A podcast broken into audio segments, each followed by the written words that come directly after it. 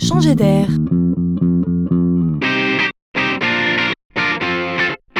C'est la chronique de Laurent Collen.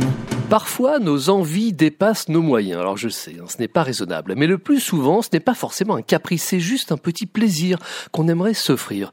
Comme repeindre la chambre de bébé avant qu'il n'arrive, s'offrir un vélo avant l'été, car en hiver il sera trop tard, ou faire une petite fête entre amis à la maison pour ses 40 ans. Parfois, le porte-monnaie nous rappelle que c'est bien gentil tout cela, mais que ce n'est pas le moment. D'un côté, on est victime du fameux petit trou de trésorerie bien connu de tous, et de l'autre, on n'est pas particulièrement motivé pour aller solliciter sa banque pour ça. Et puis enfin, on n'a pas envie non plus de quémander encore une fois auprès de grand-père.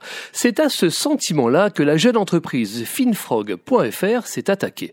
Pour aider les petits projets du quotidien, Finfrog installe sur le marché la première offre de micro-prêt entre particuliers.